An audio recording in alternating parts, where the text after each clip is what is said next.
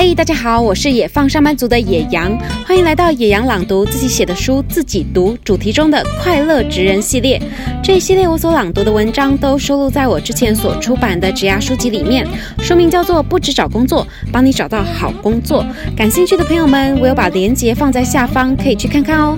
如果你是第一次来到我的频道，这个频道主要分享书籍朗读、职涯发展和自由工作者大小事。影片开始前，别忘了订阅我的频道，记得开启小铃铛并选择全部，才能接收最新影片通知哦。你可以在下方资讯栏的地方看到更多关于这次分享的主题资讯。好像很少有作者这样自己朗读自己的书吼。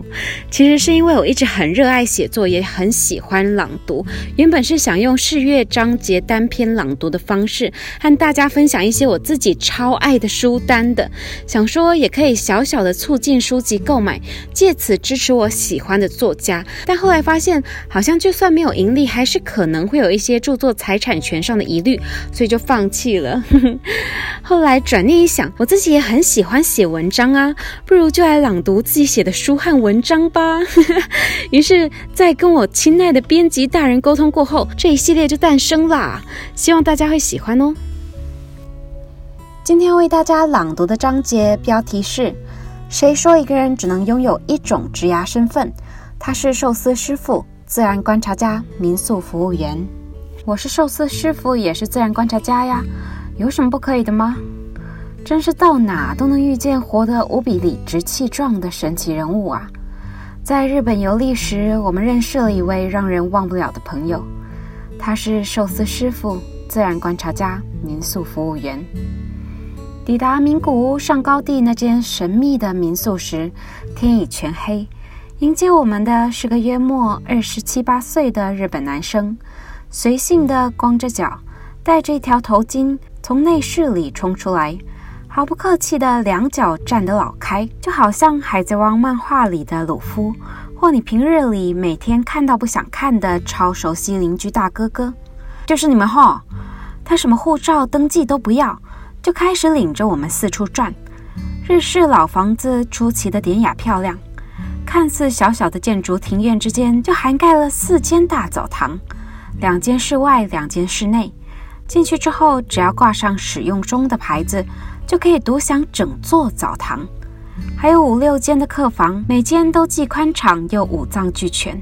饱和色的彩绘瓷砖房号牌，温馨的榻榻米地板，简单的茶几沙发，厚实的茶具，还有让我们最难忘的超柔软蓬松被窝，印着大胆缤纷碎花，很有乡下阿嬷家味道的那种。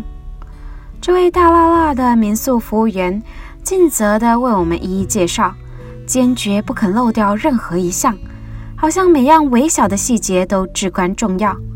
我们虽然隐忍着一整路上无处宣泄的膀胱炸裂感，却也还是十分配合的在每个应该赞叹的地方，都恰到好处地发出无比真诚的惊呼加低吼。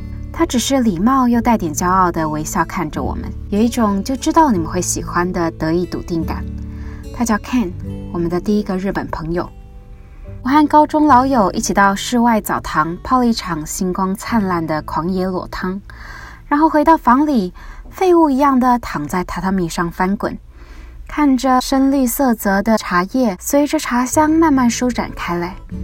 隔天，我们吃了无比丰盛健康的日式早餐，继续废物一样的睡到近中午，然后终于完全清醒。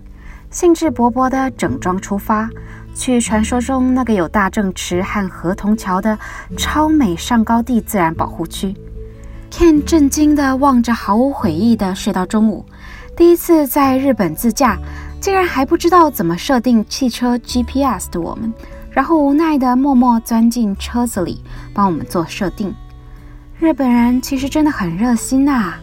我和老友感动地互相交换了一个膜拜上苍的眼神。没想到日本人的热情还不仅止于此。就在我们摸索了老半天，终于发动车子准备出发时，一辆红色小轿车早已在前头等着我们了。他说：“我刚好要去上高地接驳车车站附近吃饭，跟着我的车走吧。”后来才发现，原来 Ken 根本就没打算出门吃饭，是特意领着我们去的。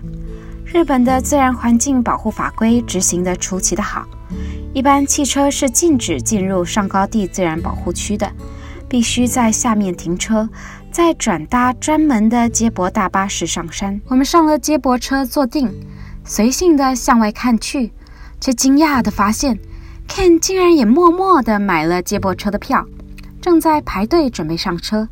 他兴高采烈地拿着车票向我们使劲挥手。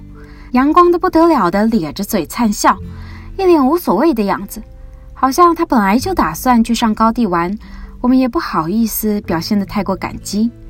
就这样，我们得到了一位无比专业的上高地导游、自然导览员、日语与鸟语口译员兼无聊观光客摄影师。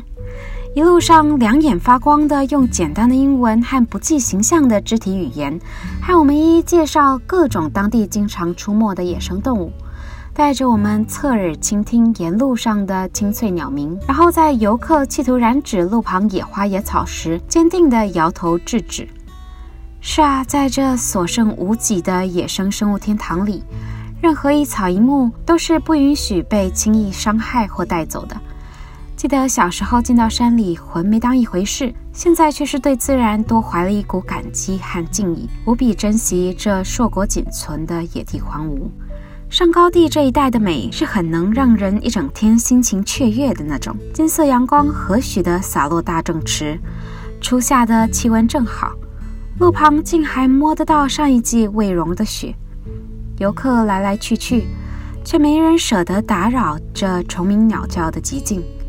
大家都说好了似的，有默契的放低了音量，连打闹喧哗都轻声细语的。空气好像刚被大雨洗过，映入眼帘的风景每一幅都色彩鲜明，潺潺溪水蓝得好像宝石一样，在阳光下闪着动人的金光。各种动物的声音此起彼落，各有自己的一席之地，共鸣的那么刚好。超可爱猕猴懒洋洋地带着孩子经过，我们就这么用英文夹杂着非常不怎么样的日文单词，比手画脚，悠闲地边走边聊。Ken 说他很喜欢寿司，是专业的寿司师傅，已经做了十年了。后来又去专门的学校学习他所热衷的自然观察，现在则在上高地一带一面担任民宿服务员，一面热血地着手进行自然观察研究。放假时就回到名古屋市区，在餐厅里兼差，继续做喜欢的寿司。不经意的便能听得出来，Ken 有他的自信和骄傲，同时也非常享受现在的生活，仿佛每条他所选择的道路都能让自己热血沸腾。可恶，这到底是什么浪漫人生啊？也太爽了吧！是啊，人生中还有太多更重要的事情了。我们总是习惯为现实所困，让自己无从选择的忙得焦头烂额，甚至没有时间是可以停下来真正思考的。就拿职涯规划来说好了，难道一个人就只能有一份工作、一项兴趣、一种职涯人生吗？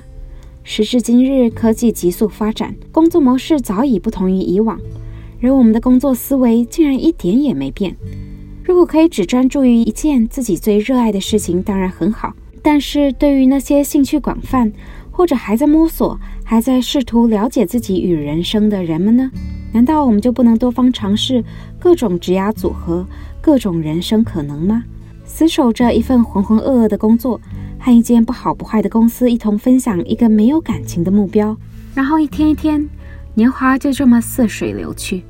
你总会忍不住想着，如果我去到一间与自己理想契合的公司。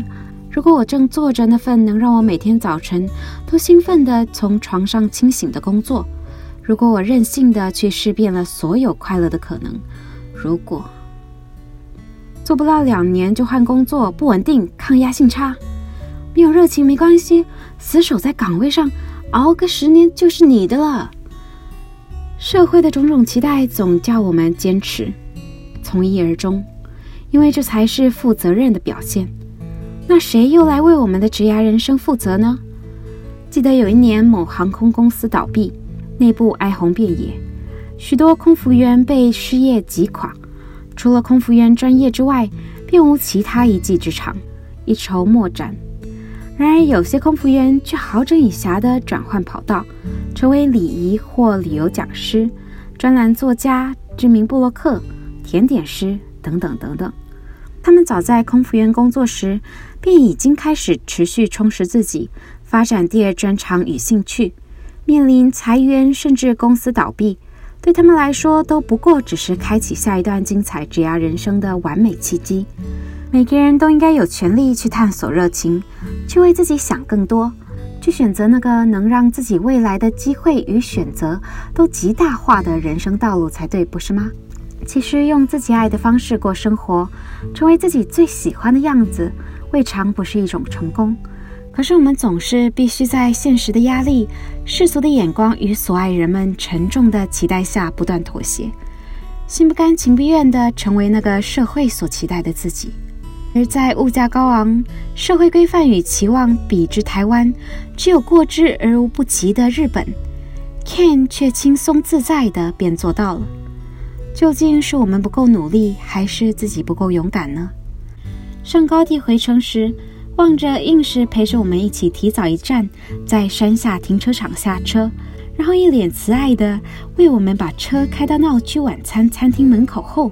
才放心的爽快挥手离去的 Ken，又不禁觉得，不论他是如何排除万难或离经叛道的做到的，这样善良真诚的大男孩，自然值得最快乐自在的生活。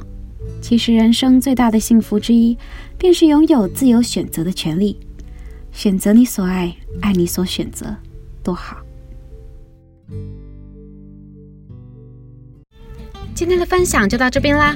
如果你喜欢这样的影片，别忘了在右下帮我按个喜欢或推荐给你的朋友们。有任何问题或想要了解的主题，欢迎在下方留言告诉我。想看更多有趣的内容，记得订阅我的频道。我们下次见啦！